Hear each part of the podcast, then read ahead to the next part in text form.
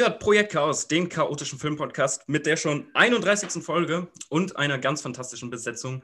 Zu meiner virtuellen Linken begrüße ich die Konstante im Podcast. Hallo Patrick. Hallo. Aber heute mal nicht zu zweit. Wir haben uns Verstärkung ins Boot geholt. Hallo Nenad. Hallo, vielen Dank für die Einladung. Ja, wunderbar, dass du da bist. Äh, ich freue mich sehr, mit euch heute über Enter the Void zu sprechen. Aber zunächst, ähm, ja, dich kennt man vielleicht vom Podcast Bildnachwirkung. Der war lange Zeit pausiert, aber er läuft jetzt wieder, oder? Was machst du so in der Podcast- und Filmwelt? Vielleicht erzähl einfach mal ein bisschen was. Ja, sehr gerne. Ähm, ja, es gibt verschiedene Umstände, die, die uns zum Pausieren letztes Jahr bewegt haben, aber wir geloben Besserung auf jeden Fall. Ähm, wir, das sind mein guter Freund Juri und ich, ähm, machen den Podcast Bildnachwirkung seit jetzt mittlerweile knapp viereinhalb Jahren, ähm, wo wir in, in groben Themen meistens sechs Filme äh, besprechen, die, die da hineinfallen, wobei sich jeder von uns drei äh, auswählt und den jeweils anderen äh, überrascht und hoffentlich ähm, gut und glücklich zurücklässt. Ähm, wir sind ansonsten noch sehr, sehr aktiv bei den verschiedensten Themenmonaten, die so bei, bei ähm, Twitter und Letterboxd immer propagiert werden, also beim Japanuary und beim Horror Oktober. Und ähm, holen uns da auch regelmäßig immer wieder gerne Gäste ins Boot und ja, wie gesagt, seit viereinhalb Jahren läuft das jetzt eigentlich mehr oder weniger eigentlich ganz gut. Das freut uns zu hören, dass es jetzt auch wieder ein bisschen aktiver wird. Ähm, und wir haben dich speziell ins Boot geholt, weil unser heutiges Thema Gaspar Noé und äh, der Film Enter the Void ist dein Lieblingsfilm, oder? Uff, äh, schwer zu, ja, wenn man, wenn man schon mehr als, weiß nicht, 200 Filme im Leben gesehen hat, glaube ich, ist es schwer, so mit, mit dem Finger auf einen Lieblingsfilm zu zeigen, aber Top 3 auf jeden Fall. Ja, gut. Ähm, meine Eröffnungsfrage so ein bisschen, um ins Thema Noé einzusteigen, wäre, welchen Film würdet ihr denn empfehlen, wenn man jetzt sich noch nie vorher mit Noé oder Gaspar Noés Film auseinandergesetzt hat? Was meint ihr, welcher Film ist da äh, der richtige Einstieg, um diesen doch experimental filmischen äh, Künstler irgendwie ja, kennenzulernen. Was meint ihr? Ähm, ja, vielleicht mal Patrick, du hast ja auch schon einige Filme von ihm gesehen. Äh, was meinst du, was ist da der richtige Einstieg? Ist es Enter the Void? Es ist, das würde ich auf jeden Fall negieren. Ich würde nicht sagen Enter the Void. Ich finde, Enter the Void ist wahrscheinlich eher was, wenn man mit dem Regisseur und seiner Art, Filme zu drehen, schon etwas warm geworden ist, dann kann man sich das auch in dieser schon exorbitant hohen Laufzeit für einen Noé-Film mit zwei, mit zwei Stunden 41 Minuten, kann man sich das, glaube ich, besser geben. Bei Noé muss ich sagen, ich tue mir so ein bisschen schwer gerade bei der Frage, so ein bisschen zwischen irreversibel und Climax bewege ich mich da, weil ich finde, wenn man Noé halt wirklich begreifen will, wie, wie er so in, in seinen besten Momenten ist und wie er und wo ich auch finde, wo er, wo er eigentlich am klarsten ist in seiner, in seiner Geschichtenerzählung, ist für, für mich eigentlich irreversibel. Aber ich glaube zum Beispiel sowas wie Climax ist vom Setting her vielleicht sogar noch ein bisschen leichter zu begreifen, weil es ja letzten Endes einfach nur ein riesiger Drogentrip ist. Und ich denke, so eine, so, man, man kann relativ schnell begreifen, okay, Party an einer äh, Tanzschule läuft außer Kontrolle, fertig so, das ist das ganze Setting. Und da hat man es auch noch nicht mit dieser, da hat man es auch nicht mit so einer unglaublich ungemütlichen Ästhetik zu tun, wie beispielsweise bei Irreversibel. Also äh, bin ich da so ein bisschen am Tendieren, aber wenn ich jetzt so sagen müsste, so aus dem Bauch raus, würde ich wahrscheinlich sogar Climax am ehesten sagen, weil ich denke, der ähm, lässt sich am klarsten in interpretieren und hat auch äh, noch eine relativ angenehme Bildsprache vergleichsweise. Siehst du das ähnlich, Nena? Ja, würde ich so sekundieren. Also ich glaube, Climax ist wahrscheinlich sogar mit großem Abstand der beste Anknüpfungspunkt oder der einfachste Startpunkt, wenn man den so in die Filmografie von, von OE eintauchen möchte. Äh, die Gründe hat Patrick eigentlich schon relativ gut erklärt. Ähm, bei Irreversibel tue ich mir ehrlich gesagt schwer. Also Irreversibel war, zum, war, war mein Startpunkt, mein persönlicher in die Filmografie für Noé. Und ich war ab der ersten Sekunde gehuckt, aber ich kenne auch Leute, denen es da überhaupt nicht so geht, weil es da, ich sage mal so, es gibt zwei Szenen, die dich sehr stark rauswerfen können. Und ähm, wenn man damit nicht klarkommt, dann wird man wahrscheinlich sehr, sehr abgeschreckt äh, sein von der, von der weiteren Filmografie und von dem weiteren Schaffen, das, das Noé so aufgebaut hat. Von dem her, wenn man den ein wirklich ja, klaren Film haben möchte, einen straightforward Film haben möchte, dann denke ich, ist Climax das, was noch am nächsten an, an, an ja, an so etwas hin, ja, pff, so etwas hinauslaufen würde, weil alles andere ist schon, ja, next level. Würde ich auch so sehen. Ich, ich finde es ganz interessant, dass ihr diese Filme jetzt genannt habt, weil mein erster Film war von ihm auch Climax. Ich habe den äh, damals gesehen und der hat bei mir auch eine sehr physische Erfahrung irgendwie ausgelöst. Also es war ein wirklich sehr intensives Filmerlebnis ähm, und hat Bock auf mehr gemacht. Hätte ich allerdings den anderen von euch genannten Film zuerst gesehen, also hätte ich zunächst Irreversible gesehen, ich glaube, ich hätte gar nicht so Bock, irgendwie weiter in, das, in dieses Schaffen von ihm einzusteigen, eben weil äh, du hast die einen Szenen, wir wollen sie jetzt hier vielleicht mal nicht spoilern, schon angesprochen, aber das ist einfach todesanstrengend, also was Irreversible angeht. Ähm, ja, da war bei mir mit Climax auf jeden Fall schon der, der richtige Startpunkt gefunden. Was war bei dir, Patrick, tatsächlich der erste Film, den du dann von ihm gesehen hast? Ich muss gerade mal überlegen. Ich glaube sogar, dass Enter the Void mein erster war von ihm, weil ähm, ich habe nur dieses Cover damals gesehen und ich bin so ein unglaublicher, ich bin halt ein unglaublicher Fan von so Neonfarben und so diesen und so, so psychedelischen, äh, so psychedelischer Rausch in Filmform. Das finde ich eigentlich immer so interessant und Enter the Void sah halt schon vom Cover her genau nach dem aus, weswegen ich mich, mir direkt gesagt habe, okay, weißt du was, ich schmeiß mich direkt ins kalte Wasser, let's go, drei Stunden Noé, ich bin bereit. Und du bist drauf kleben geblieben. Ist es insgesamt ein, ein Künstler, ein Autor, der dir zusagt? Also jetzt mal, um in schon in die Bewertung, sage ich mal, einzugehen. Seid ihr Fan insgesamt? Also von dir? Nee, das habe ich gerade eben schon kurz gehört. Patrick, wie stehst du insgesamt zu ihm? Ähm, ich bin da ein bisschen zwiegespalten. Es ist so ein bisschen so Tales of Two Halves. Also ich bin einerseits formal bin ich ein unglaublicher Fan von ihm. Also ich finde halt, er und sein äh, Stammkameramann, äh, ich weiß nicht, Nenad, das weiß vielleicht besser, wie spricht man den Typen aus? Benoit Deby. Bernard DB, okay. Sein Stammkameramann, der, ähm, das hast du ja auch in der Review beispielsweise geschrieben, Nena, zu, ähm, ich glaube, das war bei Climax, dass halt äh, Bernard DB, das ist wahrscheinlich so einer der Top 5 Kameramänner, die wir, also mindestens mal, die, die, es zurzeit äh, im Kino so gibt. Und die beiden, die haben halt, die sind halt so ein Traumduo, was halt Bildgestaltung und äh, ja, mit den formalen Grenzen des Kinos zu spielen angeht. Da sind die halt einfach wirklich Meister ihres Fachs. Was bei Noé für mich immer so ein Riesenproblem ist, ist, dass ich finde, dass seine Filme inhaltlich oft nicht ganz hinterherkommen hinter dem, was er qualitativ so mit seiner Kamera und seiner Bildgestaltung auslöst. Also ich habe jetzt zum Beispiel Love, habe ich gestern gesehen und da war für mich zum Beispiel auch das Problem. Ich war ästhetisch, war ich sehr, sehr angesprochen von dem, was ich gesehen habe, aber irgendwie inhaltlich fehlt bei mir nur, fehlt mir bei Noé immer so, wo ich sage, okay, das rechtfertigt einen Zwei-Stunden-Film beispielsweise. Ähm, und der einzige Film, wo ich wirklich das Gefühl hatte, okay, da kommen Form und Inhalt so richtig gut zusammen, das war für mich halt irreversibel, weil ähm, der war halt natürlich schön straightforward, nur 90 Minuten. Aber ich finde, kaum ein Film hat besser so diese, also die, die, die Erbarmungslosigkeit von, von der Zeit und von Ereignissen gezeigt, weil äh, Noé durch diese Idee, den Film rückwärts zu erzählen, halt beweist, okay, etwas, was geschehen ist, macht selbst so die Vergangenheit für, für uns kaputt. Und das fand ich wirklich so beeindruckend in Filmform gefasst. Da hat halt einfach alles zusammengepasst. Und bei jetzt Enter the Void und Climax und auch Love war bei allen drei Filmen das Problem, dass mir der Inhalt irgendwann zu sehr in sowas Repetitives abfällt, dass es immer wieder die gleichen Muster sind, die ich da sehe. Und wenn ich ihn jetzt mal vergleichen will mit so einem anderen Skandalregisseur, wie zum Beispiel Lars von Trier, da muss ich sagen, da liefert mir zum Beispiel Lars von Trier immer deutlich mehr, ja, thematischen und inhaltlichen Unterbau, mit dem ich dann auch gedanklich deutlich mehr anfangen kann, wenn ich bei Noé so ein bisschen wirklich das Gefühl von viel Style over Substance bekomme. Kannst du da zustimmen oder würdest du da jetzt erstmal quasi die Faust erheben und sagen, Einspruch?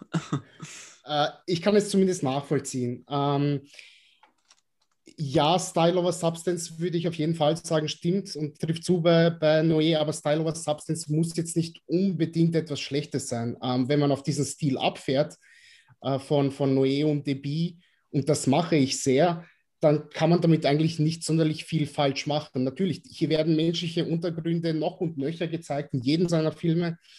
Ähm, man muss damit klarkommen. Es gibt ein paar inhaltliche Schwächen. Das ist auch so mit so das, das größte Gegenargument, was, was immer gebracht wird. Aber mich persönlich reißt das nie so wirklich hinaus. Mich persönlich stört es nicht so wirklich. Ich nehme es so an, wie es, wie es mir präsentiert wird. Ähm, bei Enter the Void hat man schon so ein paar Sachen drin, wo man, wo man sagen kann, das ist schon sehr flach, was hier erzählt wird. Es wird versucht, irgendwie so eine Art metaphysische Ebene zu öffnen mit, mit diesem ganzen tibetanischen Totenbuch, was dann aber zum einen sehr, sehr ja, plakativ geforeshadowed wird und zum anderen wird dann einfach nur alles nacherzählt, quasi zwei, zweieinhalb Stunden lang, was, was in den ersten zehn Minuten etabliert wurde. Aber wie gesagt, mich stört das nicht, weil eben die Form, wie es, wie es nacherzählt wird, ist die, die mich unglaublich mitnimmt. Ähm, bei Love beispielsweise, mh, hm, wie soll ich sagen, Liebe hat unglaublich viele Komponenten, ja, und auch, und auch da stört es mich nicht, dass da einfach nur, weiß nicht, die Hälfte der Spielzeit gevögelt wird, ja. Es gehört dazu, das ist ein Teil der Liebe, ja. Sex zählt zur Liebe dazu, keine Frage, ja. Und ähm, da gibt es einige äh, äh, Szenen, die sich in mein Hirn eingebrannt haben. Das war das erste Mal, dass Noé überhaupt, nein, nein, das stimmt nicht. Bei Irreversibel hat er schon auf seine Filmografie verwiesen, aber ähm, hier sieht man das schon sehr, sehr stark, dass er auf Irreversibel zurückverwiesen hat oder eben auch auf Enter the Void, da wir ähm, am Anfang diese, diese kleine Ministadt ähm, das Love Hotel und, und das Ganze äh, in, dieser, in dieser Miniatur ähm, aufgebaut sehen, die wahrscheinlich noch irgendwo in der, in der äh, Klamottenkiste in, ganz hinten im, im, Abstellraum bei sich stehen hatte. Ähm, von dem her, ja, Love würde ich sagen, würde ich schon widersprechen, weil es da schon sehr, sehr viel Inhalt gibt, der den Film auch zu Teilen trägt. Natürlich nicht so wie normale Filme, die, die, die plotgetrieben sind. Ähm, ich würde aber widersprechen, was Lars von Trier betrifft, weil er ist für mich so ein, du hast den Skandalfilmregisseur genannt, der mir persönlich in den meisten Fällen nicht so unglaublich viel gibt. Also Breaking the Waves würde ich sagen, ja, der nimmt mich unheimlich viel mit, der erzählt mir sehr, sehr viel, aber dann habe ich auch so etwas wie Melancholia zum Beispiel, wo ich überhaupt nicht mitkommen kann, wo ich, wo ich sofort aussteige und wo, wo, wo alles für mich sehr, sehr bemüht provozierend wirkt. Ähm, Dancer in the Dark bin ich so ein bisschen dazwischen, weil ich so das Leid der, der, der Protagonistin nachvollziehen kann und es ein paar herzerwärmende Momente gibt, aber ansonsten ist es auch sehr schwierig für mich da emotional mich zu, zu investieren, außerhalb vielleicht von so drei, vier Schlüsselmomenten. Ähm, von dem her, es geht so, es geht so, was Lars und Trier betrifft, aber wie gesagt, was, Noé hat eben so ein paar Alleinstellungsmerkmale, was, was so das Inszenatorische betrifft, wo ich sage, okay, wow, das macht ihn aus. Ähm, seine Filme sind alle allesamt einzigartig. So etwas hat man in dieser Form noch nicht gesehen, wird man wahrscheinlich auch nie in dieser Form je wieder sehen. Außer er, er sagt, äh, keine Ahnung, ich mache irgendwann mal, äh, äh keine Ahnung, äh, einen, einen meiner Kurzfilme in, in, in Spielfilmlänge. Ähm, ich habe jetzt meinen Punkt verloren. Du wolltest gerade ähm, ein, einschreiten. Ja, ich, ähm, ich hatte nur gemeint, bei Lars von Trier, was ist denn mit Nymphomaniac? Ja, das ist auch so ein Film, wo ich sage, der, der, der trägt das nicht. Der trägt das aber sowas von überhaupt nicht. Ich bin da emotional Nüsse invest, investiert da drinnen und der trägt von, für mich auch nicht die, die fünf Stunden, fünfeinhalb Stunden, wie, wie lange die zwei Teile dauern ich bin da einfach irgendwann raus. Mir ist das so scheißegal, wohin, wohin der Weg von, von Charlotte Gainsborough geht. Mhm, kann ich auch auf jeden Fall nachvollziehen. Äh, du hast Dance in the Dark auch angesprochen. Da finde ich, wird das am deutlichsten äh, das Problem diese, dieses Regisseurs teilweise, nämlich die bewusste Provokation. Ne? Also dieses ja. wirklich, man spürt es beim Zuschauen, ähm, dass dich der Regisseur in diesem Moment mehr oder weniger flachsen will. Also er, er will dich triggern, er will dich reizen bis zum Erbrechen. Also so ähnlich wie wir es in im Joker äh, von Todd Phillips ja auch erleben. Also er demütigt die Figuren immer weiter, sodass man als Zusehender ja irgendwann einfach nicht mehr, nicht mehr investiert sein kann. Also zumindest setzt das bei mir dann schnell ein, dass ich einfach, ich kann es ich kann's nicht schlucken. Die Pille ist mir äh, zu groß. Ich kann es nicht, nicht einfach, ja, ich bin da durch. Ähm, das ist zu bewusst, oft Provokation, es ist zu bewusst tragisch. Und das ist teilweise, was ich auch bei Noé erkenne, ähm, dann zum Beispiel in, in Irreversible recht deutlich auch wieder auf äh, Shock Value angelegt, allerdings halt intelligent verpackt. Und äh, jetzt ist vielleicht mal die Brücke schlagend zu Enter the Void die Frage, wie intelligent ist denn dieser Film? Und um da inhaltlich vielleicht auch noch den Einstieg zu finden, wollen wir vielleicht auch erstmal die Story umrahmen und die mal zusammenfassen. Patrick, du hast die undankbare Aufgabe. Ähm, erzähl doch mal, was passiert eigentlich in Enter the Void? Ja, Enter the Void ist, muss man tatsächlich sagen, bei drei Stunden Laufzeit ähm, von der Handlung her gar nicht so ausführlich. Es geht einfach nur um den äh, ja, Drogendealer Oscar, der in äh, Tokio lebt mit seiner äh, Prostituierten, äh, mit seiner Schwester, die eine Prostituierte ist, Linda. Und äh, wir steigen eigentlich erstmal mit ihm ein, wie er sich, äh, ja, wie er sich ordentlich einen reindübelt und dann sind wir erstmal ein paar Minuten in einem, ja, in einem psychedelischen Drogenrausch gefangen und sehen das halt alles aus der Ego-Perspektive. Also Kamera praktisch direkt auf die Nase gestülpt und dann losgedreht. Und ja, dann bewegen und dann hat er noch ein Treffen mit einem Freund von ihm und sie und er geht dann mit seinem, äh, mit seinem besten Kumpel, der ähm, auch Drogendealer ist, gehen sie dann zusammen ins äh, Void, in den Club. Und äh, auf dem Weg dorthin erklärt, äh, reden sie über diese, über ein Buch, was ihm, der, äh, was ihm sein Kumpel ausgeliehen hat, wo es eben um um, um so eine Art, wo, wo es auch um den Tod geht und was das für eine bewusstseinserweiternde Erfahrung äh, ist und so weiter. Und ja, das Interessante ist, dass halt, und das ist, ist mir beim ersten Mal gucken selber gar nicht aufgefallen, ähm, dass da letzten Endes von der, von, von, von seinem besten Kumpel der ganze Film mehr oder weniger schon in seiner Struktur aufgelegt wird. Also, dass wir in der ersten Hälfte, ähm, in, im, am Anfang sehen wir praktisch, wie er in den Club geht und dann dort erschossen wird. Dann sehen wir in der, in der zweiten Hälfte sehen wir so eine Art äh, Sequenz, wo es darum geht, äh, wie sein Leben so äh, fragmentarisch an uns vorbeizieht. Und da sehen wir äh, das traumatische Ereignis aus der Kindheit, was er und seine Schwester verbindet, dass die Eltern in einem Autounfall gestorben sind. Da geht es um darum, wie er nach Tokio gekommen ist, wie er an die Drogen gekommen ist und so weiter und so weiter. Das wird dann alles so aufgearbeitet. Und dann, wenn wir ähm, so diesen, diesen, diesen Stream seines Lebens erstmal hinter uns haben, dann geht es sozusagen darum, was machen jetzt die restlichen Figuren. Dann sehen wir äh, sozusagen, wie sein spiritueller Geist seinen Körper verlassen hat und wie er dann die, die, das restliche Leben der anderen Figuren beobachtet. Und da geht es halt eben auch, wie, wie, das seine wie es seine Schwester verarbeitet, den Tod ihres Bruders, wie sein bester Kumpel, der, ähm, der auf der Flucht vor der Polizei ist. Äh, wegen, wegen, wegen, wegen Drogen und so weiter, wie, wie, wie der äh, mit der ganzen Situation umgeht. Und das ist letzten Endes die Struktur des ganzen Films und das äh, wird halt sozusagen äh, auf drei Stunden aufge, aufgeplustert, vor allem durch äh, sehr ungewöhnliche Kamerafahrten, die Noe verwendet, nämlich anstatt praktisch einfach von äh, Szene zu Szene zu cutten, bewegen wir uns ständig wie über so wie bei GTA 5 über so eine über so eine Map und uns und, und, und bewegen uns ständig von einem Ende der Map zu, zur anderen. Und ja, Noé erzählt mehr oder weniger grundsätzlich erstmal die besondere Beziehung von einem Bruder und einer Schwester, die, wie gesagt, durch ein traumatisches Ereignis verbunden sind und ja, wie, wie, wie es eben und, und hat gleichzeitig eben auch diese, ja, diese Metaebene von, okay, haben, wir erleben hier auf eine gewisse Art und Weise auch eine Nahtoderfahrung, beziehungsweise, beziehungsweise dann auch eine Todeserfahrung. Und äh, das hat dann eben auch so was sehr Metaphysisches, was Noé uns hier erzählt. Und ja, wie, wie deep das jetzt ist, das können wir jetzt im Folgenden besprechen.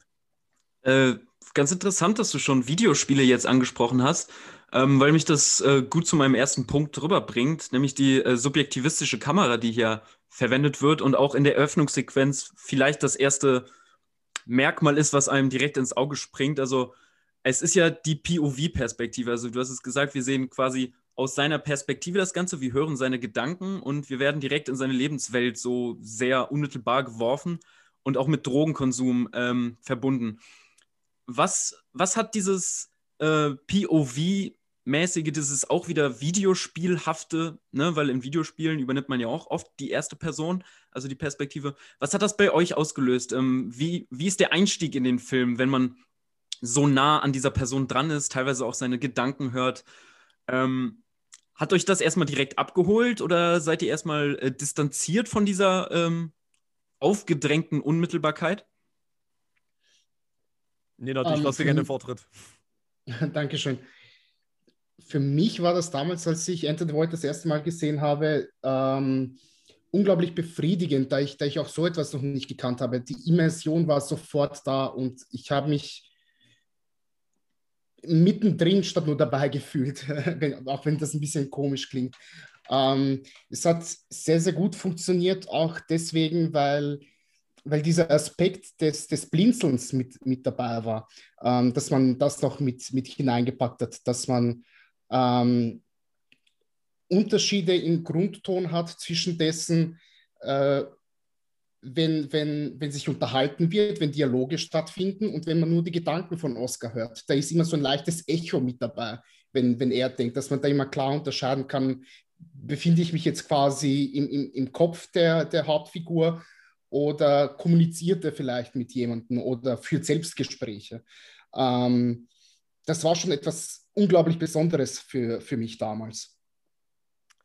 Ich kann mich da jetzt auch nur anschließen, dass ich erstmal formal generell bei Enter the Void so bestimmt die ersten anderthalb Stunden einfach nur absolut gehuckt bin. Also da bin ich dann auch total bei Nenad, was er zu Beginn gesagt hat, dass das bei Noé gar nicht so wichtig ist, dass das inhaltlich teilweise gar, einen gar nicht so weit führt gedanklich, weil ich dann mich wirklich in dieses Formale so reinlegen kann, dass ich das über weite Strecken gerade am Anfang sehr genossen habe. Also gerade wenn wir uns dann aus dieser Wohnung herausbewegen und dann durch dieses von Lichtern überfluteten Tokio bewegen und wie ähm, Benoit DB das halt mit der Kamera alles einfängt, das ist einfach wirklich, du, du hast wirklich das Gefühl, du läufst da mitten durch Tokio durch. Also äh, dadurch, dass dann halt eben auch so, so Umgebungsgeräusche so intensiv mit eingefangen werden, du hörst da irgendwelche Autos hupen und irgendwelche, irgendwelche Autos rauschen vorbei und, und, und Menschen quatschen in irgendwelchen Ecken. Das ist alles so.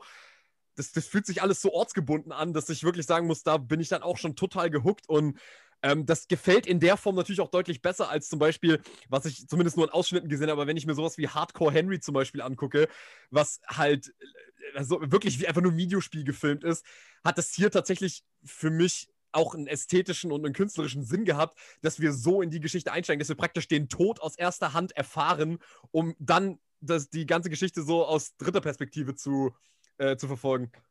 Mhm, und auch den Rausch. Und das fand ich so interessant, wie sich dieser Film nämlich dem Rausch schon ganz zu Beginn widmet. Wenn wir ähm, zu, zunächst ihn auf dem Balkon sehen ne, und er ist noch mit seiner Schwester am Quatschen. Ähm, aber sie geht ja dann sehr, sehr schnell und er, er, er schnappt sich die, die Pfeife und haut sich das DMT rein, wie dann die äh, Perspektive immer noch aus seinen Augen quasi stattfindet, allerdings äh, die Wirklichkeit schon erweitert wird durch diese surrealen, kaleidoskopartigen äh, Formen und Farben, die sich dann aber auch auf das beziehen, was er in Wirklichkeit noch sieht. Ne? Also es ist, es ist ja nicht so, dass er nur die Augen zumacht und dann sieht er diese, diese rauschvollen Bilder, dieses, ich weiß nicht, müsst mir gleich mal helfen, wie ihr das wahrgenommen habt, wie ihr diese verrückten Bilder äh, in Worte fassen würdet. Aber ähm, wenn er dann wieder wach ist oder mehr oder weniger die Augen öffnet, ähm, sie bleiben ja dort, sie, sie verschwimmen irgendwie, sie, sie werden Teil dieser Realität. Und das hat mir sehr gut gefallen, direkt am, Ansch am also direkt im Einstieg des Films, weil ähm, ja, man direkt am Anfang schon weiß, okay, hier wird der Rausch auch die Lebenswelt beeinflussen und das wird sich jetzt durch den Film auf jeden Fall ziehen. Ähm, ja, genau, äh, diese, diese Farben. Ähm, wie, wie, habt ihr, wie würdet ihr diese Farben beschreiben? Ähm, naja, ich würde es mal so beschreiben, wie, wie Noé sie selber beschrieben hat. Ähm, 2001 habt ihr beide gesehen, oder? Ja, ja. klar. Okay. Ähm, da gibt es ja auch am Ende, als, als David da zu dem mhm. ähm, Planeten reist, äh, diese, diese ewig lange äh, Sequenz, wo er auch alle möglichen Farben sieht und, und Strukturen und was weiß ich was alles.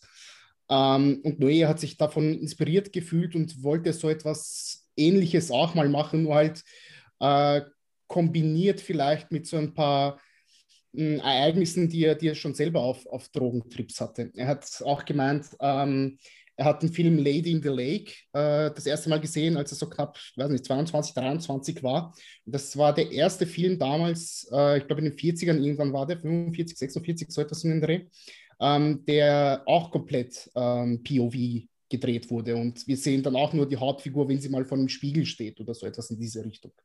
Mhm. Ähm, und das wollte er eben kombinieren mit seiner Drogenerfahrung, die er, die er gehabt hat damals, als er sich den auf Magic Mushrooms angesehen hat. Und ähm, ich kann mir schon sehr gut vorstellen, dass das dann so in etwa aussehen wird. Ähm, wir haben diese Out-of-Body-Experience, äh, wo, wo, wo die Kamera dann rausgeht äh, zur, zur Decke hin dann quasi äh, sehr, sehr obersichtig wird und dann wieder zurück in den Körper schwenkt von, von Oscar. Ähm, die gesamte Geräuschkulisse, die, die Patrick schon genannt hat, finde ich unglaublich berauschend in diesem Film. Ähm, du hast es schon sehr organisch genannt mit dem ganzen Straßenlärm, der, der zu hören ist, während, während Oscar und, und Alex gemeinsam zum, zum Club gehen. Ähm, die zieht sich da die ganze Zeit durch. Es ist immer so ein, so ein permanentes Unwohlsein durch sehr hoch gepitchte Töne, durch, durch ähm, sehr lautes Schreien, Jammern, äh, äh, Zucken. Ähm, das, das reißt einen die ganze Zeit mit und ich habe so das Gefühl, diese Drogentrips sind dann eher so eine Art Entspannung, obwohl man sich nicht wirklich entspannen sollte.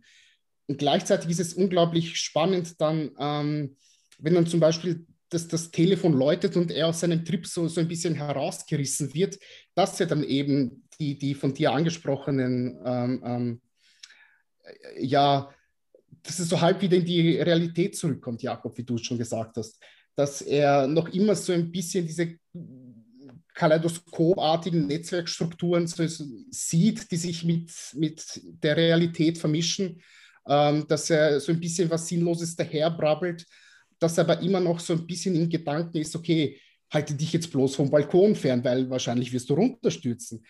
Ähm, geh und wasch dir mal das, das Gesicht. Ähm, wenn jemand bei der Tür ist, oh mein Gott, wer ist das jetzt? Scheiße, wo bin ich aufgeflogen? Mhm. Ähm, all, all das habe hab ich, das hab ich so gefühlt. Ah, sorry, dass ich da äh, reingrätsche, aber ich habe das so gefühlt, dieses, man, man versinkt da ja wirklich minutenlang in diesen komischen Animationen, bunten Farben und dann klingelt dieses, dieses Handy und man will einfach nicht, dass jetzt irgendwie was anderes passiert. Ne? Ja. Also man wird da richtig als Zuschauer auch voll rausgerissen und ist schon fast auch in so einer rauschhaften äh, Atmosphäre fast äh, vereinnahmt worden. Ja, ja, bin ich, bin ich bei dir. Und ähm, das habe ich, wie gesagt, auch, das fühle ich auch jedes einzelne Mal, wenn, wenn das dann einsetzt.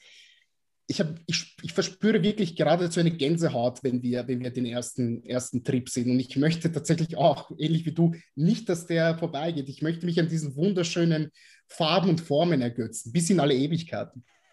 Ist ja auch interessant, welche Droge hier gewählt wird, um irgendwie diesen Rausch zu zeigen. Ähm, also ich hätte jetzt zunächst irgendwie auf LSD eigentlich vermutet, aber die Droge ist DMT, äh, Dimethyltryptamin äh, wird es ausgesprochen. Und es ist derselbe Wirkstoff, der sonst in dieser äh, Ayahuasca äh, vorkommt. Ähm, also dieses ähm, im Dschungel an Pflanzen wachsende äh, Heilkraut, was von indigenen Kulturen wirklich als, als Ritual irgendwie zelebriert wird. Und ähm, das soll tatsächlich auch ein, eine, eine Rauscherfahrung erzeugen, die einem ja den Tod nahe bringt, also eine Nahtoderfahrung irgendwie ähnelt, was natürlich äh, inhaltlich perfekt passt. Und das ist auf jeden Fall schon mal ein spannender Punkt. Ähm, Warum glaubt ihr, muss es Tokio sein? Warum spielt dieser Film in Tokio? Meint ihr, das spielt äh, eine inhaltliche Rolle auch oder ist es nur wegen der visuellen Reize? Patrick, was hast du da äh, eine Intention hintergespürt? Naja, gut, also ich glaube, ich würde jetzt mal ganz profan sagen, erstmal, weil sich halt Tokio sehr gut anbietet durch die ganzen geilen Beleuchtungen, dass man, dass man, dass Noé und, und Devide halt äh, sich schön austoben können, was Lichter angeht. Ähm, aber ich denke, gleichzeitig geht es vor allem darum, einen Ort der Fremdheit zu finden. Also ich, ähm, Lost in Translation spielt ja auch in, in Tokio und da geht es ja auch um diese Entfremdung in der Großstadt. Und ich glaube, dass Noé auch hier so eine gewisse Form von Entfremdung und Einsamkeit einfangen will von diesen beiden Figuren, die ja wirklich auch, es geht ja auch wirklich darum, dass die Bruder und Schwester sich halt nur noch gegenseitig so praktisch auf dieser Welt haben und Tokio sich da noch mehr, noch, noch anbietet, so als so eine Art metaphorische Grundlage, dass, dass auch, dass diese Stadt auch so fremd wirkt, auch auf ein, sagen wir mal so, auch westlich geprägtes Publikum, äh, an das sich, denke ich, auch Gaspar Noé auch grundsätzlich erstmal richtet. Und deswegen ist Tokio da halt einfach eine sehr gute Kulisse für sowas. Also, ähm, weil es halt schon in, anderen Filmen sich schon bewiesen hat als guter Ort der Fremdheit, aber weil es halt auch sehr gut zu der äh, Grundkonstellation dieser Figuren passt, die halt auch ja, in ihrer Einsamkeit sehr ausgestellt werden. Oder was heißt ausgestellt? Besser gesagt, äh, halt äh, halt äh, gezeigt werden. Nenad, hast du da noch was zu ergänzen? Nee, tatsächlich nicht. Würde ich, würde ich ähm, so eins zu eins unterschreiben. Ich glaube nämlich, dass ähm, in Japan die äh, Kultur des Shintoismus eine relativ hohe Bedeutung auch heute noch hat. Und ähm, dass Geister spürbar sind, dass Geister auch von deinen Verwandten oder so in deiner Nähe sich äh, in Gegenständen verbergen oder so. Ich glaube, das ist inhaltlich hier auf jeden Fall bewusst gewählt von Noé, da wir ja, naja, genau so etwas beobachten, dass wir sehen ja später den Geist äh, den Körper verlassen und immer noch in, äh, in der Nähe seiner Verwandten äh, umherschweben, das Leben trotzdem äh, es vorbei ist, noch begleitend irgendwie. Also das wird auf jeden Fall auch eine Rolle spielen. Ähm, und ähm, Patrick hat es angerissen, diese Fremdheit äh, hängt für mich auch stark mit ähm, Grenzüberschreitungen zusammen. Und ich glaube, Grenzen sind hier was, was von Noé auch sehr intensiv behandelt wird, ähm, auf mehreren Ebenen tatsächlich. Also erstens natürlich in die Skandalrichtung. Noé möchte immer Grenzen überschreiten. Dann äh, wird aber auch die Grenze des Körpers überschritten vom Film selbst. Also äh, die Kamera wird äh, ja zum, zur Symbolisierung seiner Seele, die umherschwebt, also die, die Grenze des Körpers wird verlassen. Und dann ist dieses Thema der Grenzüberschreitung auch ähm, visuell sehr oft eingefangen. Also und das Eindringen in, in andere Grenzen vermeintlich wird hier auch oft gezeigt. Also wir, wir sehen die Kamera quasi Körper penetrieren. Also wir sehen, wie es von Noé irgendwie fast in jedem Film, habe ich inzwischen das Gefühl, verwendet wird, diese, diese Perspektive aus der Vagina heraus, während, während äh, halt, ja, äh, sie penetriert wird. Aber die gesamte Kamera macht das auch den, den gesamten Film über, wenn sie zum Beispiel in dieses Love-Hotel am Ende immer kurz reinschwebt, dann dort den Akt sieht und wieder rausschwebt. Ne? Und das wiederholt sich ja äh, mehrmals. Also quasi die Kamera vollführt hier auch wieder diesen grenzüberschreitenden Akt irgendwie. Ähm, das waren Punkte, die mir da auf jeden Fall auch noch aufgefallen sind. ähm, ja, ja, ich meine, die, die Grenzen, die gehen ja nicht nur so weit, dass wir, dass wir dann in der, in der zweiten Filmhälfte, Verzeihung, ähm, dass wir dann nicht nur die Kamera haben, die in bestimmte Objekte dann hineinzoomt mit dieser extrem ausgefransten Fischei-Linse, die dann aufgesetzt wird, äh, wo wir dann, dann immer dieses flackernde äh, weiße Licht haben, sondern ähm, einfach auch dessen, dass, dass die Kamera die Seele Oscars symbolisiert und dann einfach durch, durch Wände hindurchgeht, wie du, wie du angesprochen hast, schon im, im Love Hotel, wo wir dann kurz sehen, die, die verschiedenen äh, sexuellen Akte, wo es dann ähm, durch Wände hineingeht, durch die Decke wieder rausgeht.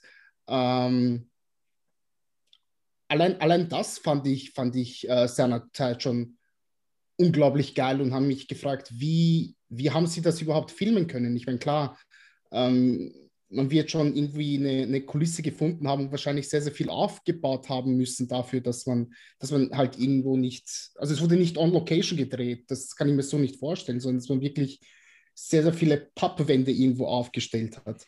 Ähm, aber gleichzeitig gibt es auch ein paar Kamerafahrten drin, wo ich mir denke, dass, also entweder wurde das sehr, sehr viel nachbearbeitet mit dem Computer ähm, oder aber man hat sehr langsam gedreht und das dann vorgespult quasi. Also wenn man jetzt beispielsweise daran denkt, ähm, falls ihr euch daran erinnert, wenn Alex beispielsweise erfährt, dass das Oscar niedergeschossen wurde und da er dann einfach nur noch wegrennt und flüchtet, dass die Kamera ihn dann so mhm. unglaublich schnell folgt. Ich meine, heutzutage wäre das mit, mit einer Drohne überhaupt kein Problem, so etwas zu filmen, aber vor zwölf Jahren, beziehungsweise ja, die Dreharbeiten haben schon 2007 begonnen, also vor 14 Jahren mittlerweile da war das jetzt noch nicht unbedingt so der Trend, dass man das macht. Mm, ich hatte teilweise auch schon fast das Gefühl, dass da CGI für diese Schwenks irgendwie verwendet werden müsste, weil ich mir auch nicht vorstellen konnte, wie das denn tatsächlich gemacht wird. Also ich habe, glaube ich, mal in irgendeinem Making-of oder so gehört, dass, dass sie halt sehr viel mit Miniatursets gearbeitet haben. Also äh, praktisch diese Stadt wurde äh, wie das Nenad schon praktisch angeteasert hat, die wurde einfach so äh, wie, wie, wie aus, wurde praktisch gebaut in Kleinform und dann wurden sozusagen natürliche Kameraschwenks eben mit dieser Kameraschwenks über diese, über diese, über diese Miniatursets halt imitiert sozusagen. Ähm, und dadurch sind halt dann diese Kamerafahrten entstanden von, ein, von einem Raum einmal irgendwie über die gesamte Stadt in ein ganz anderes Gebäude. Ähm, so wurden die, glaube ich, hergestellt, die, diese Kameraschwenks, diese sehr ungewöhnlichen Kameraschwenks. Boah, da würde ich mir wirklich gerne ein Making-of von wünschen. Also das wäre, glaube ich, mal wirklich interessant. Aber das ist ja generell so ein Ding bei Noé. Das ist auch wirklich was, was ich sehr bei ihm feiere, ist, dass die Kamera bei Noé grundsätzlich einfach mal alles kann. Also, dass die, dass die Kamera sich halt eben nie in diesen starren Grenzen jetzt beispielsweise eines Hollywood-Films oder so bewegt, wo die Kamera eigentlich nur bestimmte Bewegungen ausführen kann und alles andere würde schon zu irritierend wirken, sondern ähm, Noé ist ja ganz bewusst dabei immer, okay, ähm, mit, mit so einer Art Verfremdungseffekt zu arbeiten, dass die Kamera halt eben wie ihr es schon angesprochen habt, durch eine Wand durch kann, dann kreist sie auf die Leute von oben herab. Wenn ich mich dann zum Beispiel an Irreversibel erinnere, wo die Kamera ja völlig losgelöst ist, gerade zu Beginn. Oh ja. Mhm. Ähm, wo die Kamera wirklich äh, gerade einfach, also wirklich, also wirklich übel hervorruft, durch, äh, dadurch, wie die Kamera sich bewegen kann. Oder wenn, wenn zum Beispiel Vincent Cassell dann in, in dem Taxi sitzt und den Taxifahrer anschreit, die Kamera geht einfach mal so in die Senkrechte und, und dreht sich einfach mal um, um, um einmal komplett, einmal um 90 Grad rum. Und alles ist einfach möglich bei Noé. Und das weiß ich wirklich sehr zu schätzen, dass seine Filme äh, visuell also das, was ich einfach lassen muss, er kann das halt auch irgendwie einfach. Also obwohl das alles auch teilweise wirklich sehr anstrengend zu gucken ist, trotzdem habe ich bei ihm nie das Gefühl, okay, er macht das jetzt wirklich nur, weil, ja, weil er mir damit jetzt auf die Nerven gehen will oder weil er mir als Zuschauer, äh, weil, weil er mir jetzt einfach nur den Skandal hier präsentieren will. Bei Climax so ein bisschen, wenn die Kamera dann wirklich komplett auf den Kopf gestellt wird, aber mhm. gerade jetzt bei Irreversible und äh, Enter the Void, finde ich, funktioniert es ganz wunderbar mit dieser sehr, sehr äh, eigenständigen Kamera. Ja, und sie wird ja auch mit bei Irreversibel jetzt mit der Zeit ruhiger, ne? Also das ist mhm. wirklich auch inhaltlich total bedacht, dass sie die Kamera ein wichtiges ähm, Objekt in dem Film selbst ist. Ne? Also sie passt sich ja der Geschwindigkeit der Fi des Films selbst an, also dem Drama selbst.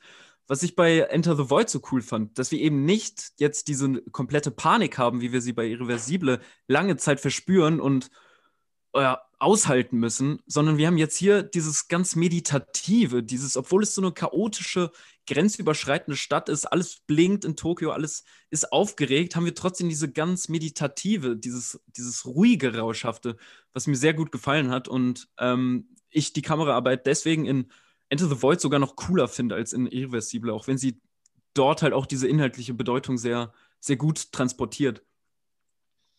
Ähm, naja, die, die Kamera habe ich immer so das Gefühl bei, bei Noé, ähm, die ist immer Ausdruck der Seele und der Gedanken der, der Hauptfiguren. Bei mhm. Irreversibel am Anfang haben wir, dass das Vincent Cassell einfach pisst ist, weil er weiß, was, was, was geschehen ist mit Monica Bellucci und dass er einfach keinen klaren Gedanken mehr fassen kann. Und deswegen ist da auch alles so, so ziellos. Deswegen ist auch der Club so, so hässlich, schlecht in diesem, in diesem roten Licht ausgeleuchtet, dass man eigentlich gar nichts mehr mitbekommt.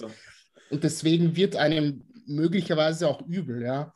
Ähm, und hier ist es dann eher bei Enter the Void, dass die Seele von Oscar seinen Frieden finden möchte und irgendwie sein, sein, seinem Leben Bedeutung geben möchte, ein Stück weit, dass er ähm, zurückdenkt an, an seine Vergangenheit, an sein Leben, an all die Versprechen, die er gegeben hat, äh, vor allem seiner Schwester gegenüber, an die prägenden Momente seines Lebens, äh, dass er ähm, liebgewonnene Menschen noch einmal besucht und sieht, wie gehen die mit, mit dem Verlust um. Ähm, und, und dass er einfach auch nach der Suche ist, ja, nach der Reinkarnation am Ende des Tages. Mhm. Und ich glaube, das ist der richtige Punkt, um dann auch auf den Schnitt oder auf die Schnittarbeit dieses Films äh, einzugehen, denn die, die macht ja auch ganz wilde Sachen. Also, um das mal salopp zu sagen, ähm, wir haben natürlich diese krassen meditativen Kameraschwenks, aber auch die Schnitte sind äh, teilweise brutal gesetzt. Also, wenn wir in die Vergangenheit zurückschwenken, äh, ne? also die einzelnen Ausschnitte aus der Kindheit erleben, wenn wir den den Unfall sehen der Eltern, der ja mehrmals äh, irgendwie dazwischen geschnitten wird, ähm, dann, dann weiß er uns Noé quasi regelmäßig aufzuschrecken, wieder wach zu werden vielleicht und äh, die, die Wirklichkeit der Vergangenheit nochmal vorzuhalten. Und da gibt es diese ganz wunderbare Szene, wo sie Achterbahn fahren. Mitten in oh, Tokio ist, ja. anscheinend, ist, ist anscheinend irgendwo nur Achterbahn. Alleine dieses Setting fand ich schon so beeindruckend, wie sie dort äh, so ganz geschmeidig auch wieder in die, in die offene Nacht reinfahren, dann aber auch irgendwo äh, in so Durchfahrten, also wieder äh, nach, nach innen verschwinden. Und dann kommt halt wirklich so ein heftiger äh, Jump-Cut zu dem Schnitt, zu diesem Unfall und ist wirklich so in dein Gesicht, in die Fresse rein, ähm, nochmal die Vergangenheit jetzt vor Augen geführt. Da macht, also ist wirklich auf allen audiovisuellen Bereichen ist das wirklich fantastisch gemacht hier von Noé. Ja, das fängt, fängt ja schon mit dieser unfassbaren Titelsequenz an. Also ähm, ich möchte da jetzt auch gerne mal einen Shoutout einfach an diese äh, Titelsequenz geben, weil ich muss schon wirklich sagen, also wenn das, wenn die anfängt, da bin ich einfach schon sofort drin. Also da hat mich Noé halt einfach direkt mit diesem unfassbar gut passenden Soundtrack und dieser völlig, ja, also man muss ja wirklich sagen, also jemand, der irgendwie, ähm, der irgendwie Probleme mit, also Epileptiker oder Leute mit Migräneanfällen oder so, die könnten echt Probleme bekommen bei dem, äh, bei dem Anfang, weil das ist einfach unfassbar, wie das geschnitten ist am Anfang, in Kombination eben mit dieser, äh, mit, mit, mit, mit, äh, mit diesem Soundtrack. Und ich mich gefragt habe, weiß das einer von euch, hat er am Anfang schon wieder diesen, diesen, äh, diesen Ton benutzt, den er auch in Irreversibel schon benutzt hat, dieser, dieser Ton, der so unglaublich unangenehm aufs Gehör wirkt? Weil ich hatte den Eindruck jetzt schon wieder, dass diese Titelsequenz schon wieder ganz besonders unangenehm irgendwie fürs Gehör war in dem Moment. Der braune Ton wird das genannt. Genau, ne? genau, der braune Ton. Also es wird in Irreversible ja ganz lange verwendet. Ich, ich habe es nirgendwo nachgelesen, ob es jetzt äh, hier am Anfang auch verwendet wird. Würde ich jetzt auch nicht wissen, aber es ist schon ein, ein sehr großes Unwohlsein da, eben auch, weil, weil ähm, die Töne sehr, sehr hoch gepitcht sind. Also es kann durchaus sein, dass da vielleicht noch in einer so hohen Frequenz Töne mit, mit eingebaut wurden, dass wir die zwar nicht hören können, aber schon irgendwie, irgendwie spüren. Ähm, was, was meint ihr, ist der, das Ziel dieses Stroboskopartigen, was er ja sehr exzessiv verwendet, ne? auch in Irreversibler. Also es ist wirklich ein Element, das er irgendwie für sich gefunden hat oder so. Am Ende des Films auch nochmal bei Irreversibel ganz krass, irgendwie drei Minuten am Stück, einfach nur Epilepsieanfälle produzierendes Stroboskoplicht. Und hier jetzt direkt am Anfang. Ähm, ich frage mich immer so ein Stück weit, warum so lange und wo, warum eigentlich überhaupt? Also dieses Stroboskophafte. Habt ihr da einen Ansatz für gefunden oder will er uns einfach aufwecken in dem Moment? Naja, es hat ja generell einfach schon mal, also wenn man sich mal überlegt, wie Filme sehr oft anfangen, also nicht alle Filme fangen ja ähm, direkt mal mit so einem Feuerwerk an. Es gibt ja auch viele Filme, die fangen erstmal ganz gemütlich so mit irgendeinem, mit irgendeinem Song an oder so, der einen so ein bisschen reinführt und dann sehen wir die Credits und, und die Namen und ich denke halt, Noé ist halt einfach jemand, der, der will halt, der will ja generell erstmal Sehkonventionen brechen und das funktioniert natürlich am besten, wenn du direkt mal den Ton setzt. Und hier macht das ja ganz besonders, du kannst ja die Credits eigentlich, du bist ja, man ist, man ist ja gar nicht in der Lage, die Credits irgendwie zu lesen oder so.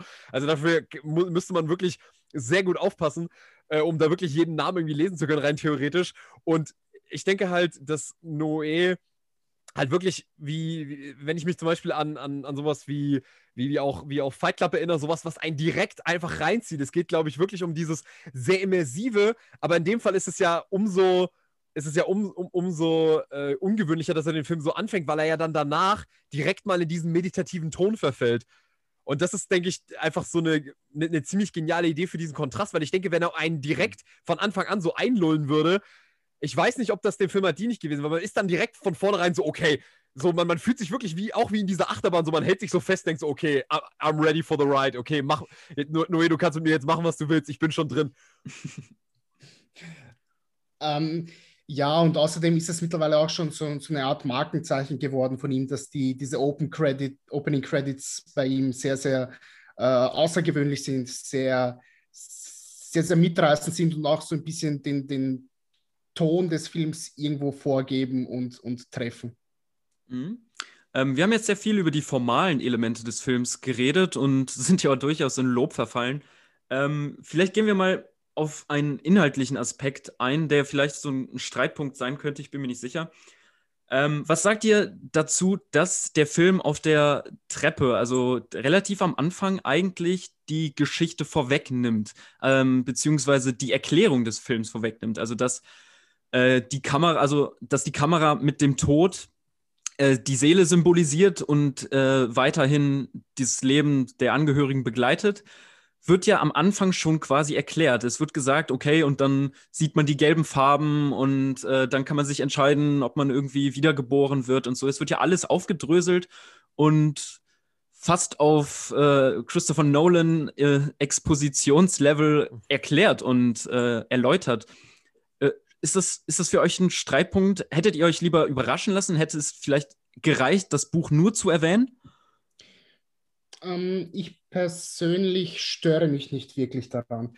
Also also so ganz Christopher Nolan Exposition ist das jetzt nicht unbedingt, weil Christopher Nolan hat ja die Exposition über die komplette Filmlänge hinein. Hier hast du es zehn Minuten vielleicht erwähnt. Natürlich werden die, die Regeln, die dir erklärt werden, denen wird gefolgt, ja, aber bis zum Erbrechen. Da gibt es da gibt's nicht viel, was man dann noch großartig dazu äh, hineinlesen muss.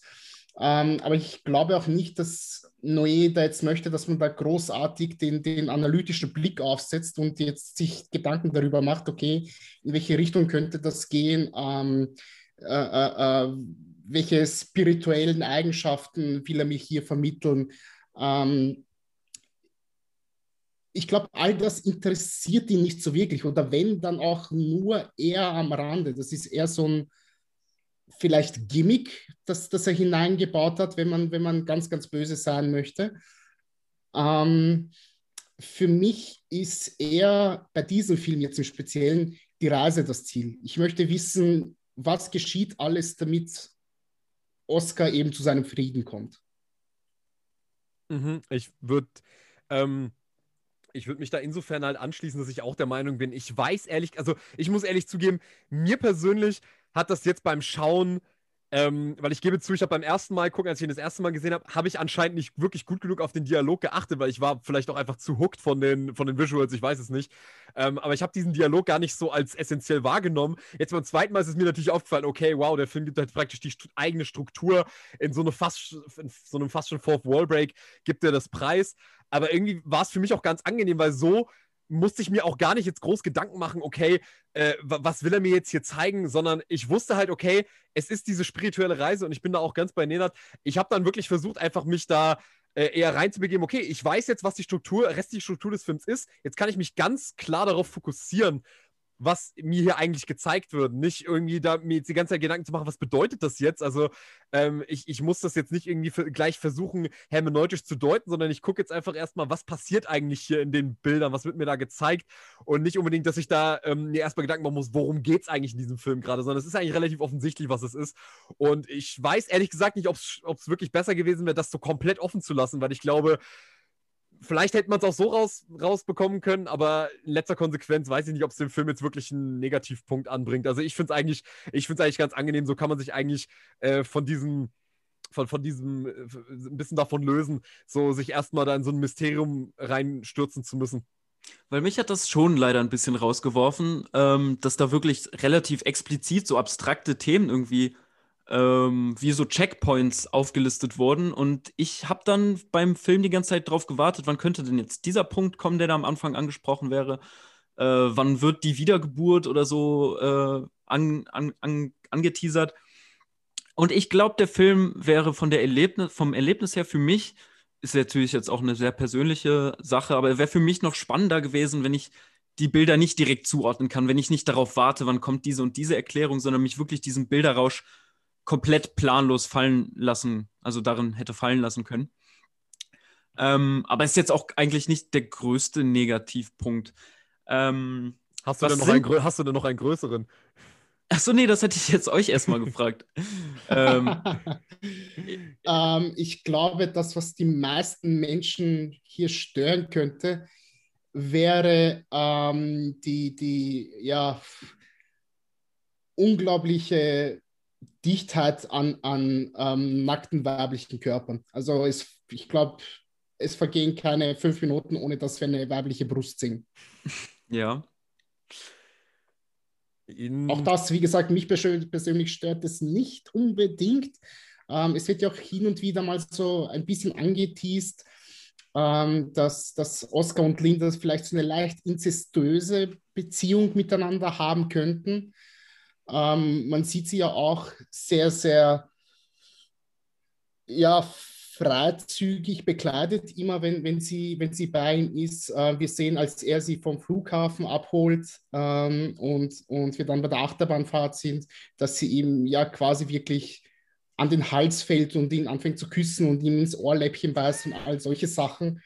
Ähm, Im Endeffekt könnte man dann sagen, okay, die Schlussfolgerung dessen, beziehungsweise das, worauf der Film dann hinausläuft, ist dann im Endeffekt konsequent und auch gut, dass es da angeteased wurde.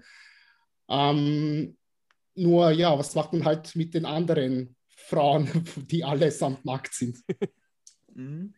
Ja, ist, ist eine große Frage, warum Noé hier so viel Sex braucht für seinen Film, warum er so viel Nacktheit, so viel Korpulieren zeigt. Ähm, in Love hat sich das für mich leichter und schneller erschlossen, als es jetzt hier in Enter the Void ist. Ähm, Patrick? Ich weiß nicht, ich habe bei Noé generell irgendwie so ein bisschen das Gefühl, so was seine Filme anbelangt, ähm, wenn ich jetzt mal komplett mich löse von diesem Gedanken, ja, er möchte nur provozieren, so, so, also so, so wenig durchdacht möchte, das möchte ich ihm nicht vorwerfen. Ich denke, er macht sich da schon durchaus Gedanken. Ähm, aber wenn ich jetzt nur die Werke selber betrachte, ist irgendwie, ich habe bei Noé manchmal ein bisschen das Gefühl, dass bei Noé irgendwie, also er will zu irgendwie so einem, er, sucht so ein bisschen das Triebliche immer beim Menschen, weil er da so vielleicht fast schon das Gefühl, weil ich da den Eindruck habe, er denkt, da sind die Menschen am ehesten so bei sich selbst, habe ich das Gefühl. Also gerade wenn man jetzt Love anguckt, das ist ja mehr oder weniger eine zweistündige Abhandlung davon, dass diese beiden Figuren sich eigentlich also mal ehrlich, die Dialoge sind nicht besonders interessant in Gaspar Noé-Filmen, das muss man einfach mal wirklich sagen. Ähm, und das, und die, die, die, die Szenen, wo die, also wo, ich dann wirklich das Gefühl habe, okay, diese Charaktere sind sich sehr nahe, das sind dann tatsächlich auch immer diese Szenen, wo sie sich entweder küssen oder miteinander schlafen oder äh, Leute irgendwie nackt zusammen im Raum sind, wie am Ende bei Irreversibel, wo du ja auch so eine sehr, so eine große Innigkeit verspürst zwischen den beiden, obwohl jetzt die Dialoge, die sie da von sich geben, naja, jetzt nicht wirklich der Rede wert sind. Und ich denke, dass Noé halt wirklich so in sowas ursprünglich in diesem, in diesem, ähm, in diesem, in diesem, sehr, in diesem triebhaften, so die Menschen beim, beim Geschlechtsverkehr bei, nackt zusammen im Zimmer. So, das ist das, was die Menschen dann, äh, was die Menschen bei ihm mehr verbindet, als dass es jetzt irgendwie besonders intelligente Gespräche sind. Und ähm, ich muss aber sagen, wenn, mich, wenn du mich jetzt fragst, was bei Enter the Void mich irgendwie noch mehr stört jetzt als, ähm, als das, was man jetzt bei vielen Filmen immer anbringen würde, okay, warum sind da immer so viele nackte Frauen so? Das könntest du ja auch bei Wolf of Wall Street oder so sagen. Aber was mich hier besonders stört, ist, dass der Film so ein bisschen nach einer Stunde 30 etwa, also nach anderthalb Stunden, finde ich, bricht der Film für mich halt wirklich total in zwei. Weil ähm, es ist tatsächlich so, dass ich sagen muss, bis dahin war ich einfach nur komplett gehuckt. Also wirklich in allen Belangen, was ich da gesehen habe. Also äh, für mich war bis dahin Enter the Void auf so eine gewisse Art und Weise einfach äh, der Film, der Tree of Life gerne sein wollte, äh, von Terence Malick. okay. Weil The Tree of Life, ich war sehr an The Tree of Life erinnert, weil wir eben in Enter the Void auch diese ganzen Kindheits- Erinnerungen haben in Kombination mit diesen Aufnahmen, okay, wie ist die Situation jetzt? Äh, wie geht es diesen Figuren jetzt? Und da geht und, äh, und, und äh, Terrence Malick ist ja in Tree of Life beispielsweise auch auf dieses Rauschhafte, auf diesen äh, auf dieses völlig Verlieren in dieser Form und in dieser, in dieser Kombination aus Bild und Ton dass, dass das einen einfach nur mitreißt und man praktisch in so einer meditativen Zwischenebene sich befindet. Und das hat mir bei Tree of Life halt vorne und hinten nicht funktioniert. Und bei Enter the Void war es halt genau das Gegenteil. Ich habe, das hat wirklich die ersten eineinhalb Stunden für mich absolut brillant funktioniert. Gerade dann dieser Mittelteil, den ich wirklich famos finde, wenn wir praktisch nur noch in so einer, in, in, in einem einzigen Tracking-Shot praktisch ähm, Oscar die ganze Zeit durch, durch sein Leben folgen. Und ich bin generell schon so ein Riesenfan von solchen Tracking-Shots aber dass das Noé halt auch wirklich dann äh, verbindet mit diesen genialen äh, Neonfarben, das hat mich visuell und auch äh, von, von der Aufmachung wirklich super abgeholt. Aber wenn es dann nur noch darum geht, dass praktisch die Kamera dann praktisch die letzten eine Stunde zehn nur noch über diese praktisch diese Map hin und her schwebt von Zimmer zu Zimmer und wir nur noch uns in diesen Vogelperspektiven bewegen, also, fa also fast ausschließlich in diesen Vogelperspektiven bewegen, da muss ich sagen, da war ich dann einfach irgendwann komplett raus. Also wenn es dann wirklich nur noch darum geht, ähm, das Leben der anderen zu beobachten durch Oscars Seele, das hat mich einfach inhaltlich dann völlig verloren. Und da war dann der Punkt, wo ich gesagt habe, ey, dieser Film wäre so viel besser, wenn du eh das Ding nicht unbedingt drei Stunden gemacht hätte, sondern vielleicht einfach nur zwei. Und dann wäre der Film für mich wahrscheinlich ähm, mal mindestens so, mal mindestens so vier, viereinhalb oder mindestens vier Sterne wert gewesen. So hat mich der Film dann echt dann wirklich verloren, weil es dann für mich auch sehr repetitiv wurde, auch visuell. Nenad, mehr Enter the Void ist besser oder? Als weniger, tendenziell erstmal. Tendenziell äh, selbstverständlich. Das, äh, ich glaube, da gibt es keine zwei Meinungen. okay, Jungs, ich mache, ich, ich gehe dann mal, ne? War eine schöne Sitzung mit euch. nee, ähm, ja, das mit der Laufzeit kann ich schon nachvollziehen, wobei ich da vielleicht eher andersherum argumentieren würde. Also, ähm, also generell ist es so, dass wenn, wann immer ich Enter the Void sehe, die, die Zeit für mich wie im Fingerschnipsen vergeht. Also der, der dauert zwar seine 2 Stunden 40, aber das fühlt sich für mich nicht so an. Für mich, ich habe schon, keine Ahnung, ich habe ich hab, äh, Filme gesehen, die, die 70 Minuten dauern, die sich nach viel, viel mehr angefühlt haben. Ähm, ich habe so das Gefühl, auch wenn das Pacing nicht sonderlich hoch ist, habe ich dennoch immer wieder sehr, sehr viele Schauwerte da drinnen und, und sehr, sehr viel Spaß damit.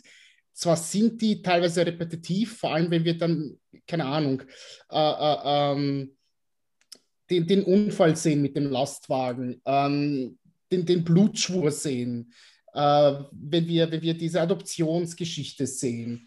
Äh, all, all solche Sachen, wo, wo halt die Vergangenheit rekapituliert wird, das wird repetitiv und das ist aber alles in der ersten Hälfte. Hättest du da gesagt, okay, da habe ich so ein bisschen ähm, Schwierigkeiten gehabt, mich, mich da wirklich hineinzufuchsen, würde ich sagen, ja, okay, ist nachvollziehbar.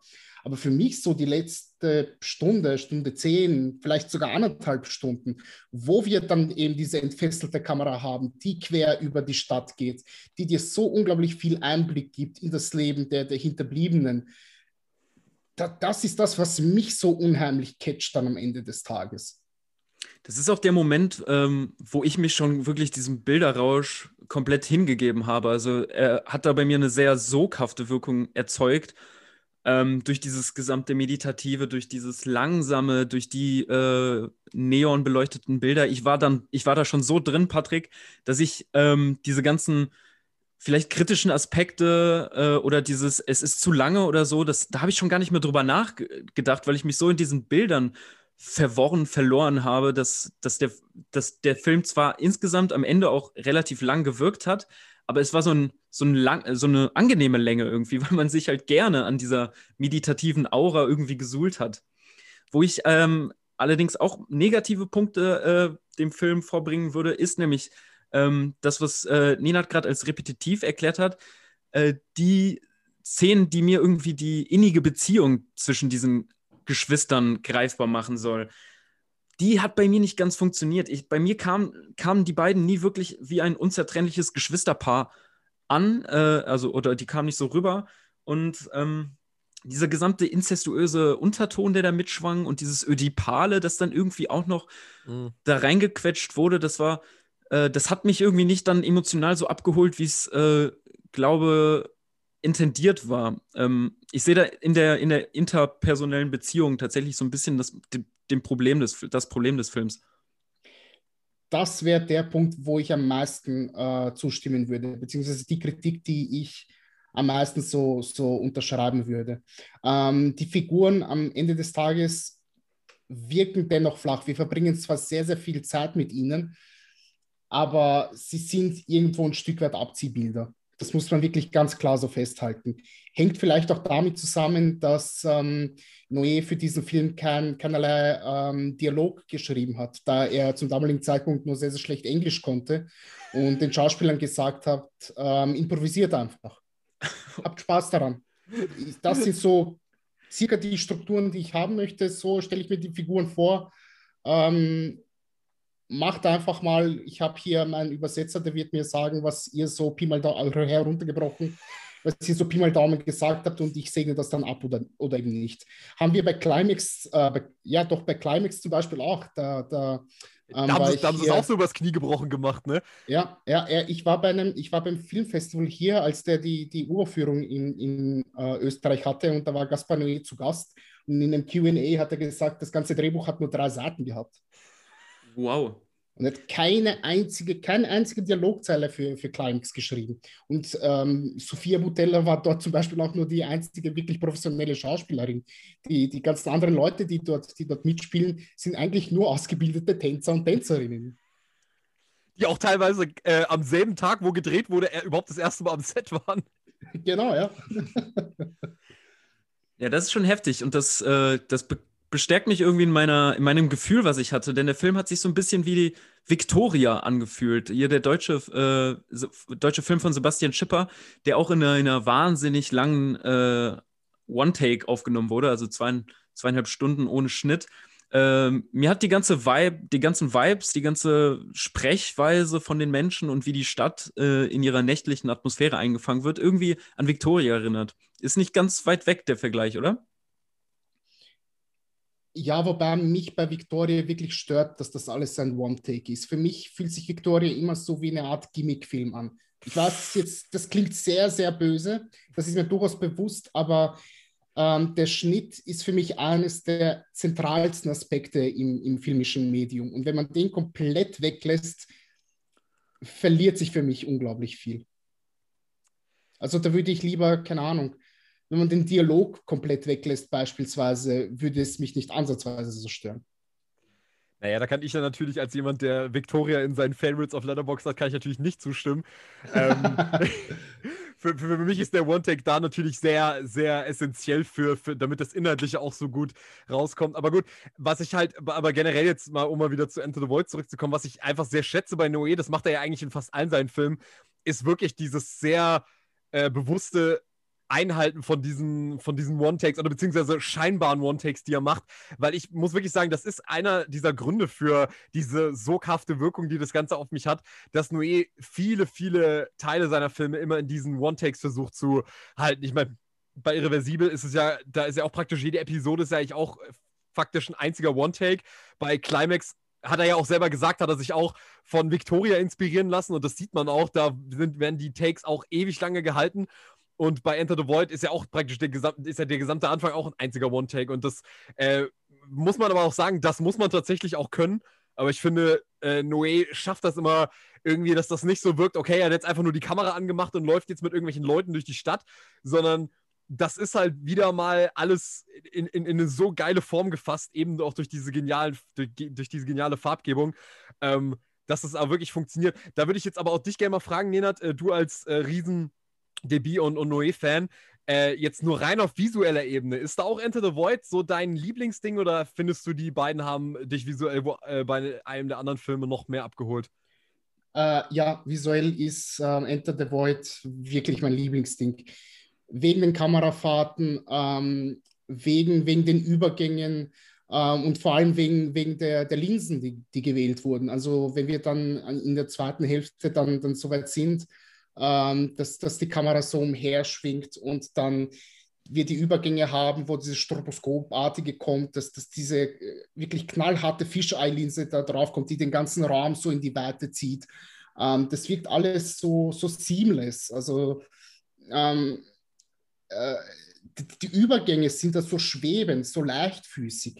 Äh, das ist unglaublich beeindruckend. Und äh, wie gesagt, visuell auch ich stehe auf so, auf so Neon-Zeugs, äh, ähm, was, wenn, wenn man das schön präsentiert. Also ähm, Reffen ist beispielsweise auch ein, ein mhm. ähm, Regisseur von mir, den ich sehr in mein Herz geschlossen habe, wegen der, der visuellen Gestaltung seiner Bilder. Oder Spring, Spring Breakers oder Lost River von, äh, von Ryan Gosling, die Filme, wo Bernard Deby auch der Kameramann war, das ist äh, ähnlicher Stil, ist einfach immer, immer eine Freude, wenn Deby, die, also Deby und Neonlichter, ähm, das ist das, das gehört einfach zusammen. Mhm. Ja, ja, auf jeden Fall. Und ähm, ich meine, er hat schon mehrere Male bewiesen, er kann das, er kann das sehr, sehr gut. Ich finde es irgendwo ein Stück weit schade, dass man ihn so ein bisschen vergisst, wenn man so über, über die besten Kameramänner der, der Welt draußen redet. Ich meine, alle haben so die, die weiß nicht, die, die äh, Lubetzkis und die Roger Deakins der Welt natürlich sofort im Kopf, wenn es geht, wer ist denn so ein herausragender Kameramann, aber Benoit Deby ist für mich äh, aber mindestens unter den Top 3. Also was, was der für Bilder kreieren kann, die, die so eine unglaubliche Sogwirkung haben, ist, ist das, das ist unvergleichlich. Ja? Und meiner Meinung nach hat er es hier bei, bei Enter the Void ähm, wirklich so auf die Spitze getrieben, dass, dass, er, dass er gezeigt hat, ich habe einen beinahe schon unvergleichlichen Stil. Mhm. Kann ich so auf jeden Fall unterstützen. Ähm, ich finde auch, dass es ähm, der beste Film von ihm ist. Also ich habe ja noch nicht alle gesehen. Mir, fährt, mir fehlt zum Beispiel sein Debütfilm noch.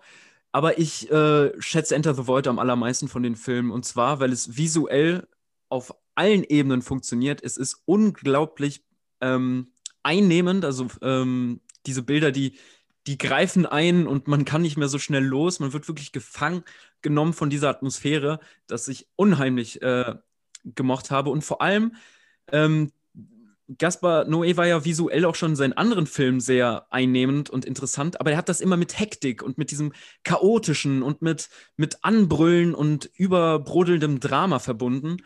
Ich feiere das bei Enter the Void so sehr, dass es dieser ruhige Ton getroffen wurde, dass es dieses Meditative gibt, dass es nicht die ganze Zeit von A nach B gehetzt wird, sondern dieses, ja, ganz ruhige einfach, das habe ich unheimlich gemocht und Deswegen ist es für mich auf jeden Fall der beste Noé und ich bin sehr froh, ihn mir auf Blu-ray gekauft zu haben.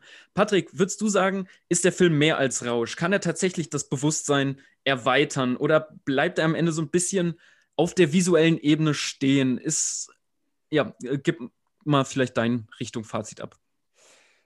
Gut, also ich muss ehrlich sagen, ähm, so meine Rezeption zu dem Film hat sich jetzt so ein bisschen ähm, ich, ich, will nicht sagen gleich komplett gewandelt, aber sie hat sich auf jeden Fall jetzt gerade durch unser Gespräch, hat sie sich so ein bisschen geformt bei mir, weil ich ehrlich sagen muss, ich denke jetzt über den Film gerade so nach und merke halt einfach, ja, ich, ich bin auf eine, ab einem gewissen Zeitpunkt, muss ich sagen, verliebt mich der Film so ein bisschen mit seinen visuellen Spielereien. Aber ich muss sagen, dass ich Enter the World definitiv zugestehen würde, dass der Film eben wirklich dieses Medi also so, so eine, so eine, wirklich sowas Bewusstseinserweiterndes haben kann, wenn er einen wirklich auf allen Ebenen komplett erreicht und das Potenzial hat er auf jeden Fall. Ähm, weil ich finde, darin kann man sich wirklich unglaublich verlieren und ich kann mir eben, so wie das bei dir erinnert ist, das kann ich mir sehr gut vorstellen, dass man da wirklich nach zwei Stunden 40 da sich denkt, so wie, das war's schon so, das war jetzt Enter the Void. Ähm, ich muss jedenfalls sagen, ich bin über weite Strecken gehe ich da auf jeden Fall mit. Ich bin da auch total drin gewesen in dem, was mir da gezeigt wurde und in welcher Form das gezeigt wird.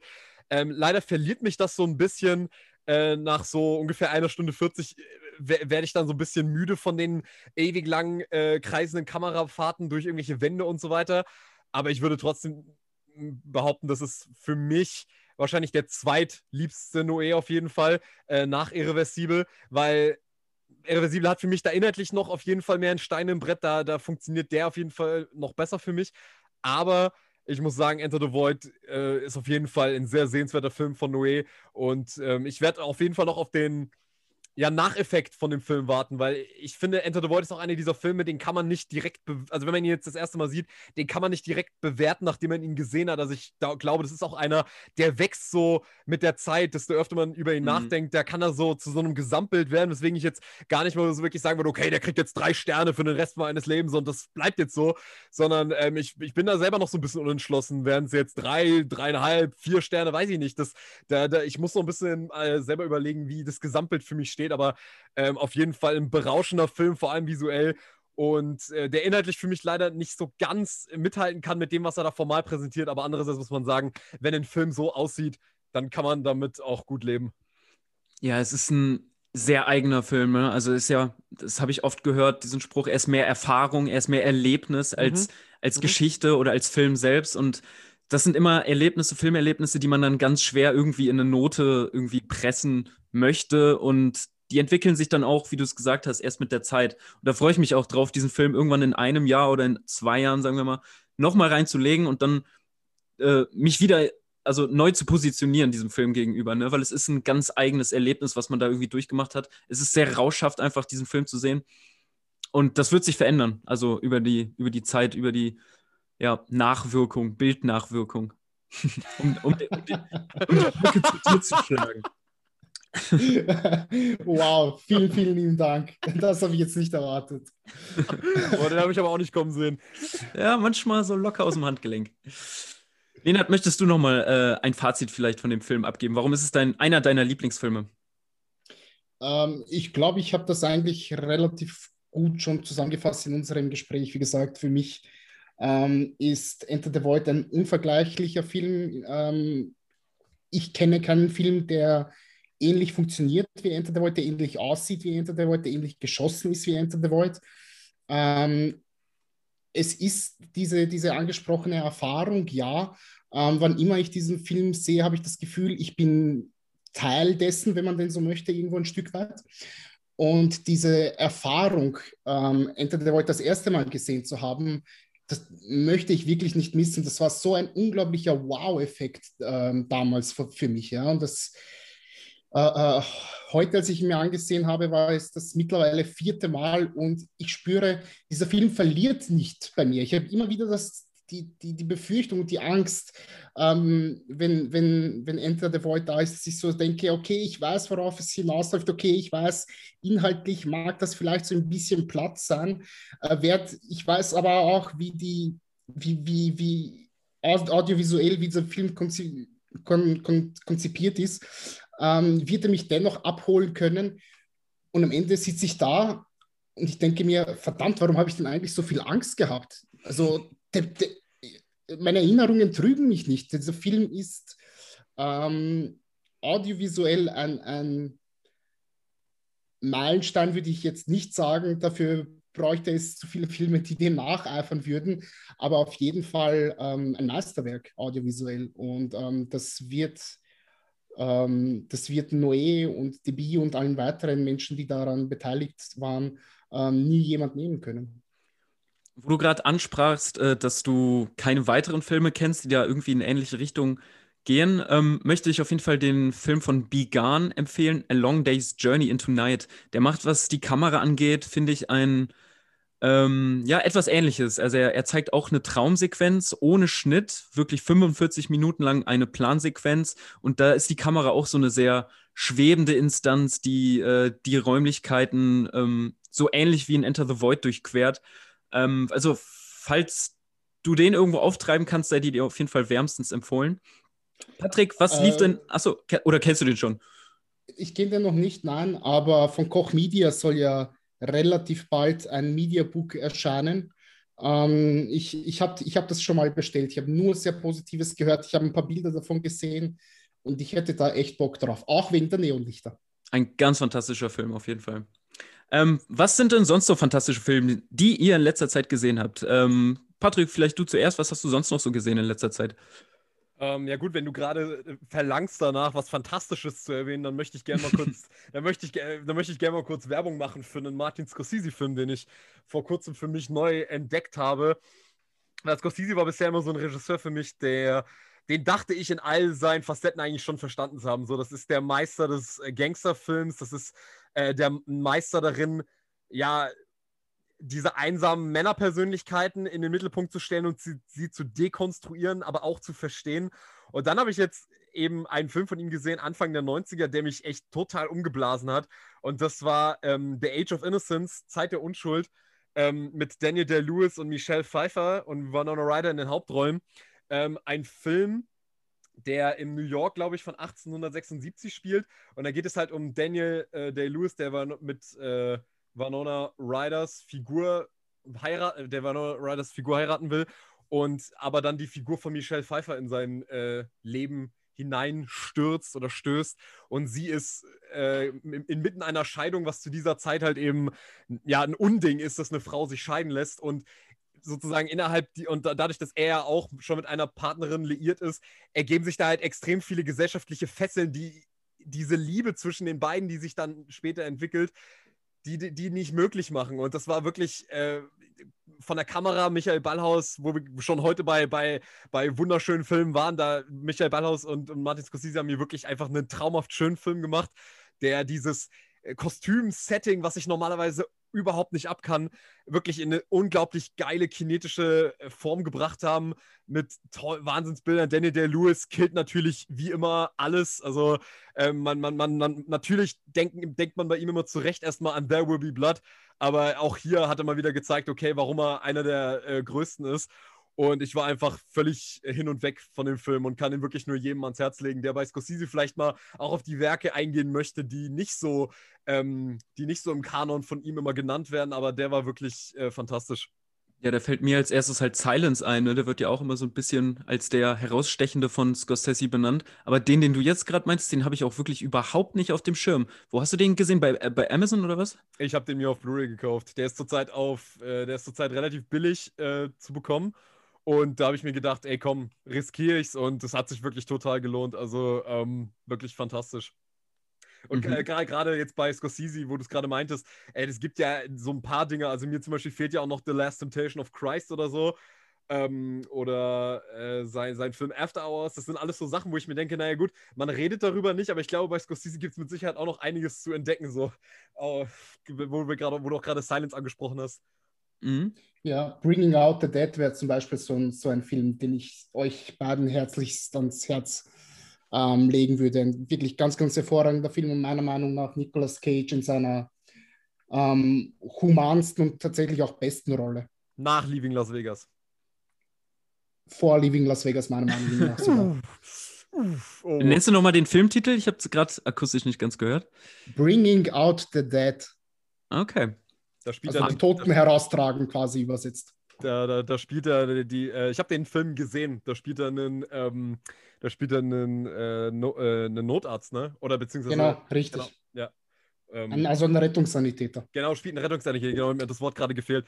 Ähm, ja, muss ich unbedingt nochmal sehen. Ich erinnere mich an ziemlich ge geile Kamera und einen ziemlich geilen Nicolas Cage und äh, ein typisches Paul Schrader-Skript, so ziemlich durchsetzt von von, von, von so ein bisschen Nihilismus und Trauer und, äh, und, und, und Todesnähe, aber ich muss auf jeden Fall nochmal reinschauen. Den habe ich hier irgendwo auf DVD rumliegen. Jetzt, wo du ihn nochmal so wärmstens empfohlen hast, werde ich auf jeden Fall nochmal reinschauen. Na, da sind die Taschen ja wieder gefüllt mit, mit Filmen, die wir auf unsere Watchlist irgendwie tun können. Ähm, vielen Dank, Nenad. Äh, mir hat es sehr viel Spaß gemacht, diesen Film äh, zu besprechen, ihn so ein bisschen zu ergründen. Ähm, vielen Dank, Patrick, auch dir natürlich. Ähm, sehr gerne. Ähm, ja, es bleibt nicht mehr viel übrig. Äh, ich würde sagen, wir verabschieden uns. Projekt Chaos ist raus. Ciao. Ciao. Tschüss.